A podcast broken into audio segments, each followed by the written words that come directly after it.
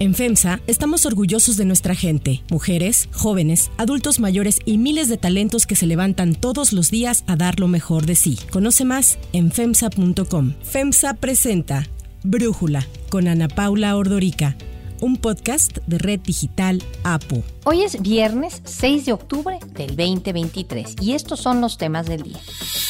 México y Estados Unidos concluyen el diálogo de alto nivel en materia de seguridad, fentanilo e inmigración, los temas centrales. De forma unilateral y sin previo aviso, el gobierno federal notifica cambios a los términos en la regulación tarifaria a los grupos aeroportuarios privados. Pero antes vamos con el tema de profundidad. Una chiesa del gioco dolce una iglesia de yugo suave que no impone cargas y que repite a todos, vengan, los que estén cansados y oprimidos, vengan, los que han perdido el camino o se sientan lejanos, vengan, ustedes que cerraron las puertas a la esperanza. La iglesia está aquí para ustedes, la iglesia de las puertas abiertas para todos, todos, todos. Con estas palabras, el Papa Francisco inauguró en la Plaza de San Pedro el Sínodo de los Obispos, una reunión a puerta cerrada de tres semanas para debatir sobre el futuro de la Iglesia Católica, la cual ha generado esperanza entre los progresistas y alarma entre los conservadores. El cónclave reúne a 464 participantes laicos y religiosos, entre ellos 54 mujeres. Al encabezar la misa inaugural, el Papa advirtió a los asistentes que hicieran a un lado sus cálculos políticos y batallas ideológicas, pues la principal tarea del sínodo era volver a poner a Dios en el centro de las miradas para ser una iglesia que vea a la humanidad con misericordia y descartó que se trate esto de una reunión política. No estamos aquí para llevar a cabo una reunión parlamentaria o un plan de reforma. El sínodo, queridos hermanos y hermanas, no es un parlamento. El protagonista es el Espíritu Santo y es que aquí, en este cónclave en el Vaticano, hay, como decimos, expectativas y temor, porque se ha trazado una línea de batalla en la división izquierda-derecha dentro de la Iglesia, además de que marca un momento decisivo para el Papa Francisco y su agenda de reformas. Entre los temas sobre la mesa están los llamados a tomar medidas concretas para elevar a más mujeres a puestos de toma de decisiones en la Iglesia, y hay mucha expectativa acerca de que el sínodo apruebe la ordenación de mujeres como un ministerio que actualmente está limitado a los hombres. En el cónclave también se discutirán formas de acoger mejor a los católicos LGBTQ y a otras personas marginadas por la Iglesia, así como nuevas medidas de rendición de cuentas para comprobar cómo ejercen su autoridad los obispos y evitar abusos. El Papa Francisco ha apelado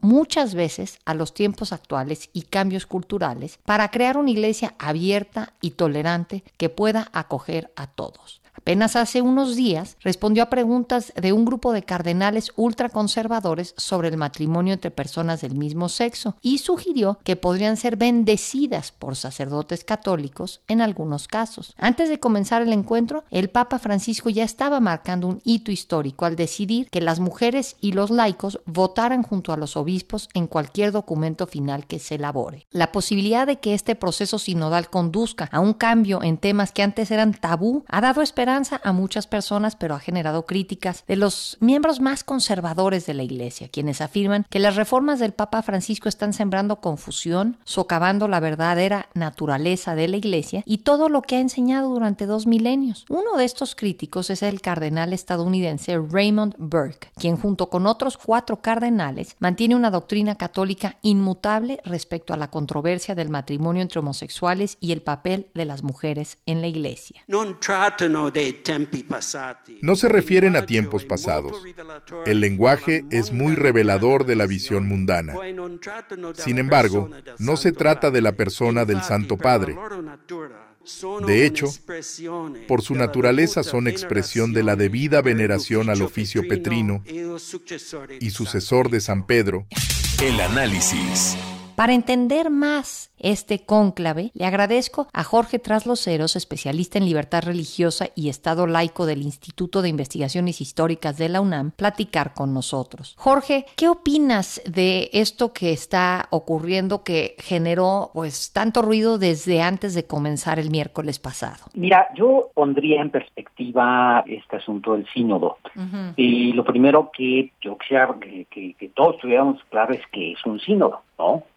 Eh, se ha hablado mucho de que si es novedad, que si no es novedad. De hecho, en las dudas que tú mencionabas, estaba la autoridad del sínodo como un elemento constitutivo de la Iglesia. Y esto es muy importante porque lo que qué, autoridad va a tener lo que decida el sínodo. ¿Sí? Entonces, bueno, el sínodo lo ha definido el Papa Francisco e históricamente ha sido esto. ¿sí? Un caminar juntos en escucha y diálogo para cumplir con la misión encargada por Cristo a su iglesia de llevar el Evangelio a todos los lugares y a todas las personas del mundo. Y a todas las personas son todas las personas y todos los lugares son todos los lugares. La sinodalidad significa reunión de miembros de la Iglesia con autoridad eclesiástica para tomar decisiones. Este sínodo de obispos es creado por el Concilio Vaticano II y echado a andar por el Papa Paulo VI por ahí de 1967.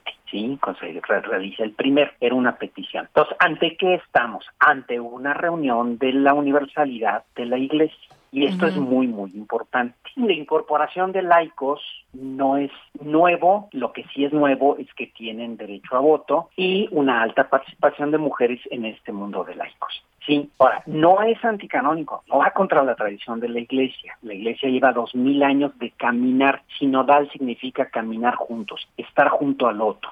¿Sí? La segundo asunto muy importante entender, las grandes transformaciones de la iglesia a lo largo de la historia suceden en los sínodos y en los concilios. Los concilios son una expresión de los sínodos, ¿sí? Entonces estamos ante una, un evento realmente muy, muy importante sobre todo por la enorme trascendencia que le está dando el eh, Papa Francisco. Es decir, se está preparando la Iglesia para el tercer milenio pongo, pues el Concilio Vaticano II abre esta posibilidad, desde el Deón XIII ya se empieza a caminar en sentido, finales del XIX, y arrancando el, siglo XXI está madura la Iglesia para esta experiencia. ¿Cómo va a funcionar la Iglesia hacia el tercer milenio? Eso es lo que nos estamos preguntando. Por eso la forma en que se organiza es muy, muy importante.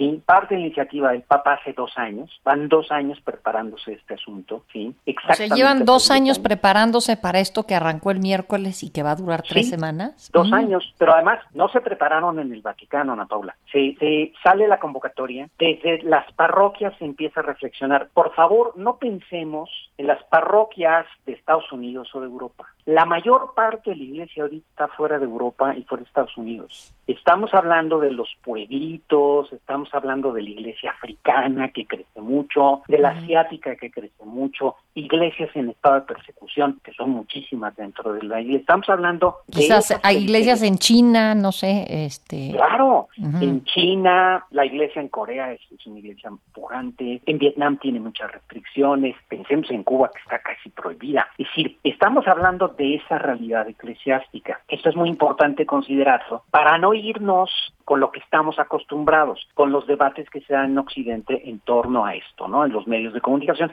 a los que estamos acostumbrados y que son los temas que preocupan en esta parte del mundo.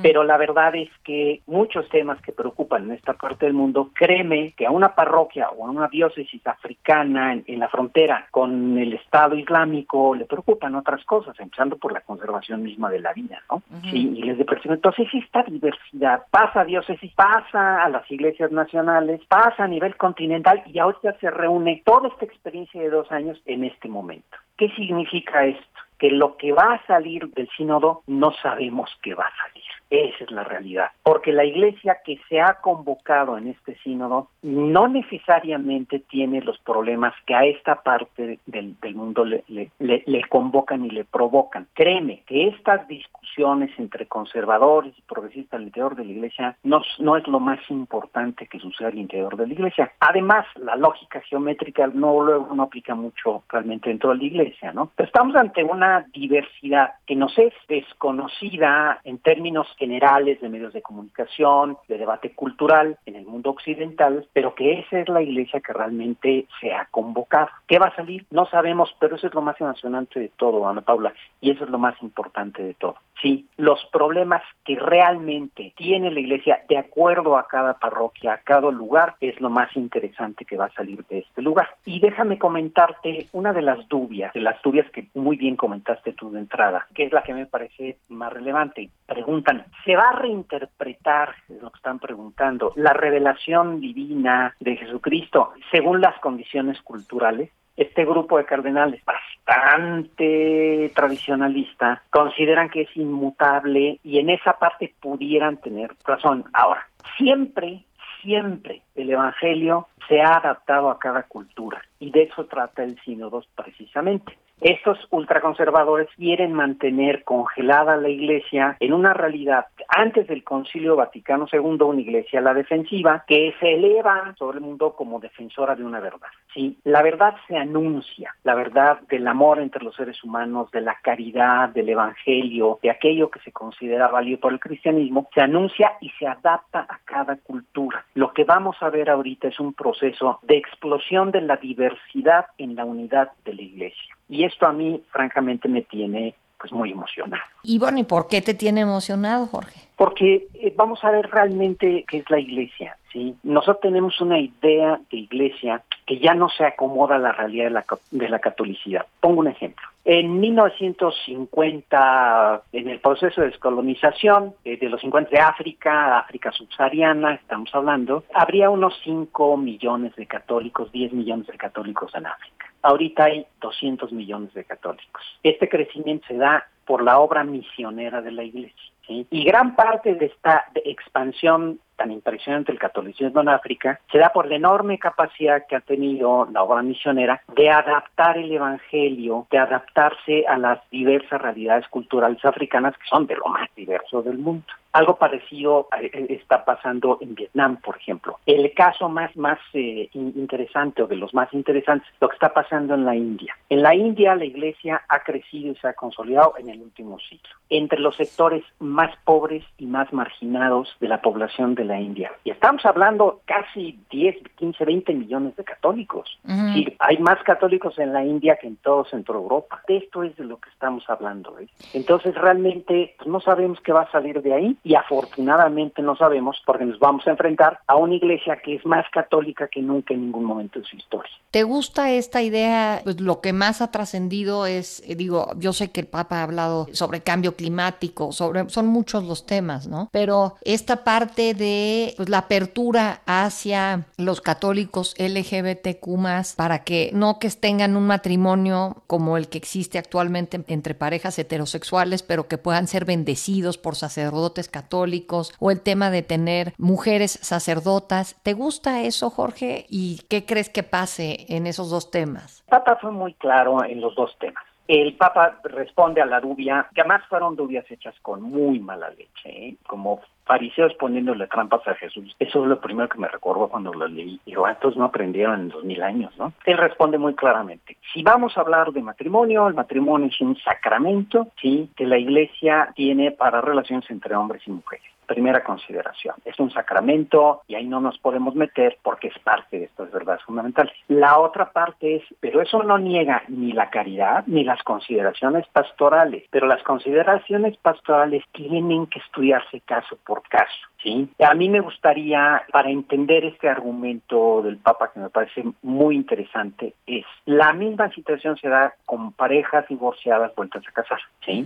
En donde lo que está en, juego es la indisolubilidad del matrimonio, ¿no? Es una analogía muy interesante. La discusión es si pueden tener o no acceso a la comunión y si pueden o no tener una bendición particular para vivir en tranquilidad. Y el Papa lo dijo muy claramente. Ese es un asunto pastoral y es un asunto cuando alguien llega a pedir una bendición, lo que está pidiendo es un auxilio espiritual para seguir adelante y ser mejor, ¿sí? Entonces, a mí me parece que es una excelente toma de responsabilidad para que de manera pastoral, en cada lugar, según la circunstancia y según la persona, se aplique un criterio de caridad. ¿sí? Esto no solamente vale para la condición de hermanos en esa situación, sino para todo mundo. Entonces, está aplicando un criterio que es universal a este caso particular, que a mí me parece que es una, una forma muy, muy linda de resolverlo. ¿no? Por ejemplo, este problema sí es muy en Europa, ¿sí? Seguramente no será presente en otros lados. Por eso el Papa dice, cuidado, las orientaciones pastorales no se pueden universalizar porque dependen de caso concreto y cultura concreta. Eso es, eso es incardinar el Evangelio. Está muy bonito. Lo segundo, sobre el acceso de las mujeres al orden sacerdotal. Mira, no sé si algún día llegue a suceder, pero no lo vamos a ver pronto en caso de que llegue a suceder. Esto requiere de un largo estudio, tiene implicaciones teológicas muy importantes que se tienen que ir resolviendo paso a paso. En esto, lo peor que se puede hacer es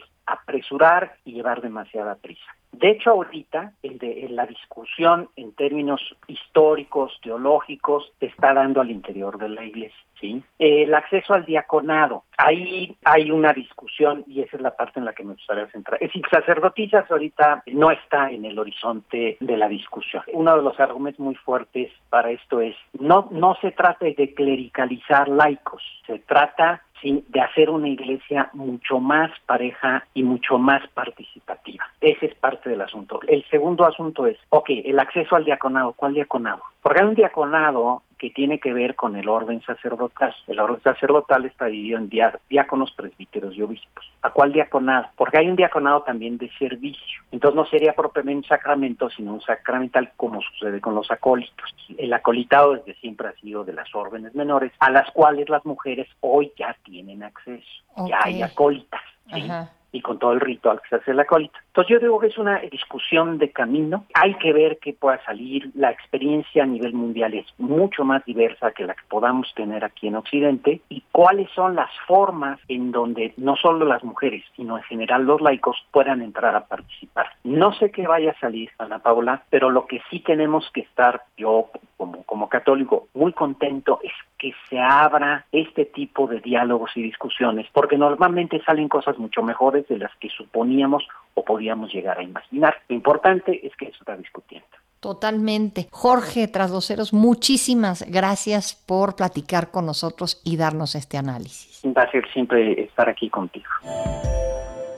Antes de continuar, quiero pedirles que en la plataforma que nos escuchen, ya sea Spotify, Apple Podcast, la que sea su favorita, que por favor nos califiquen, de preferencia con cinco estrellas, y que también compartan el podcast y comenten lo que les gusta, lo que no, lo que sienten que le podemos mejorar. Ahí en Spotify hay la posibilidad de comentar. Todo esto es para que podamos seguir creciendo y ofreciendo el podcast para ustedes sin costo. Hay otras noticias para tomar en cuenta. 1. Diálogo de alto nivel. Les agradecemos que estén aquí con nosotros y que trabajemos juntos. Vamos a, seguir trabajando de manera conjunta y ha sido muy buena la, la relación y va a seguir siendo. Así finalizó el encuentro que las delegaciones de México y Estados Unidos sostuvieron ayer con el presidente Andrés Manuel López Obrador en el marco del diálogo de alto nivel de seguridad. El fentanilo y la crisis migratoria acapararon la discusión. Ambas comitivas acordaron redoblar esfuerzos en contra del tráfico de esta droga, de este estupefaciente sintético, así como coordinarse para hacer frente a la migración ilegal. Anthony Blinken, el secretario de Estado norteamericano, indicó que la lucha contra el fentanilo se enfocará en el rastreo de precursores químicos que llegan desde China, además de que se buscará seguir con el desmantelamiento de laboratorios clandestinos. You've heard me say this before, but fentanyl is the number one killer of Americans aged 18 to 49. So we have an obligation to do everything in our power to combat the scourge. We're doing this together directly with Mexico. Y es que en línea con el discurso presidencial, la delegación mexicana insistió en que el fentanilo no se produce en nuestro país, aunque admitió que los cárteles de la droga compran el opioide para mezclarlo con otros alucinógenos. Así lo dijo la secretaria de Seguridad, Rosa Isela Rodríguez. En México no se produce, insisto, precursores químicos. Esos precursores químicos vienen de Asia en general de varios países. y en México hay laboratorios, cocinas, en donde se producen en la mayoría de los casos metanfetamina. Hay algunos, debe haber algún tipo de eh, llegada a México de fentanilo y sí efectivamente pasa hacia Estados Unidos. El diálogo de alto nivel en seguridad abordó por primera vez la migración como un problema de seguridad. En ese sentido, el tema estuvo marcado por el anuncio de la Casa Blanca de que ampliará el muro fronterizo para contener la migración en el Valle del Río Bravo en Texas, una de las áreas más porosas para la entrada indocumentada de migrantes. Mientras López López Obrador calificó esta medida como un retroceso que no va a resolver el problema, el gobierno de Biden justificó que estos fondos fueron asignados para ese fin durante el gobierno de Trump y legalmente pues ya no se podía cambiar su destino. Así lo dijo Alejandro Mayorkas, secretario de Seguridad Interior norteamericano. I want to address today's reporting relating to a border wall and be absolutely clear. There is no new administration policy with respect to the border border wall. Allow me to repeat that. There is no new administration policy with respect to the border wall. From day one, this administration has made clear that a border wall is not the answer. That remains our position, and our position has never wavered. The language in the Federal Register notice is being taken out of context, and it does not signify any change in policy whatsoever. 2. Nueva crisis aérea. Un nuevo golpe al sector aéreo. El gobierno federal notificó esta semana a los grupos aeroportuarios la decisión de modificar sin previas consultas y con efecto inmediato los términos de las bases de regulación tarifaria establecidos en los títulos de concesión. El acuerdo fue emitido por la Agencia Federal de Aviación Civil, la AFAC, este órgano desconcentrado de la Secretaría de Infraestructura, Comunicaciones y Transportes, y fue circulado entre el Grupo Aeroportuario del Pacífico, del Centro Norte y del Sureste. Las tres empresas informaron que evaluaban los ordenados por la FAC, principalmente los potenciales impactos que pudieran tener en sus negocios. La notificación del gobierno generó un desplome de las acciones de las empresas. Grupo Aeroportuario del Centro Norte cerró con una pérdida de casi el 26%. El del Pacífico reportó un cierre del 22% y el Aeroportuario del Sureste tuvo una pérdida del 16%. Aunque no se ofrecieron detalles sobre los cambios hechos por la autoridad, analistas apuntaron que esta reducción en las tarifas de uso aeroportuario, la llamada TUA, así como de los ingresos no aeronáuticos, va a tener un impacto negativo en el sector, aunque evidentemente puede beneficiar a los usuarios. El otro problema es, de nueva cuenta, sentar el precedente de que en México no se respeta el Estado de Derecho y para los privados hay cambios en las reglas del juego de un día al otro. Para Brújula, Fernando Gómez Suárez, especialista en temas de aviación, nos habla sobre las implicaciones que tendrán estas modificaciones.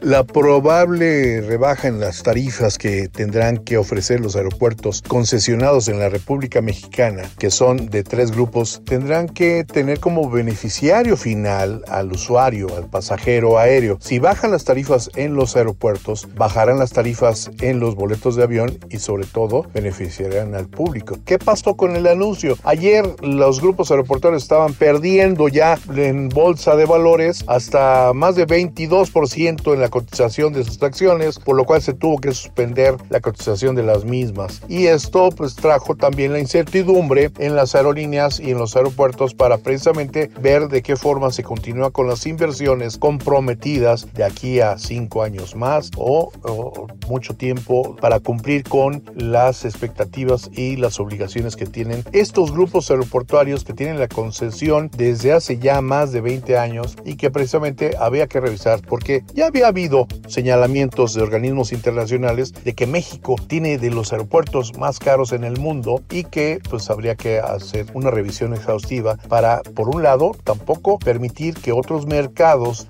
del exterior, otros destinos competitivos nos ganen el mercado precisamente por una diferencia de tarifas tan exorbitante en algunos aeropuertos. Para cerrar el episodio de hoy los dejo con música de YouTube. En Las Vegas acaba de inaugurarse una esfera gigante que costó más de 2.300 millones de dólares. Fue diseñada para ofrecer experiencias inmersivas. Esta semana YouTube fue el encargado de estrenarla con un concierto que destacó por el acompañamiento visual que creó una experiencia casi irreplicable en cualquier otro auditorio del mundo. La esfera tiene capacidad para 18.600 personas, tiene 1.2 millones de pantallas LED en su exterior y 34 metros de alto por 157 de ancho. Yo soy Ana Paula Ordorica. Brújula es una producción de Red Digital APO. En la redacción, Ariadna Villalobos. En la coordinación y redacción, Christopher Chimal. Y en la edición, Cristian Soriano. Los esperamos el lunes con la información más importante del día. Que pasen un muy buen fin de semana.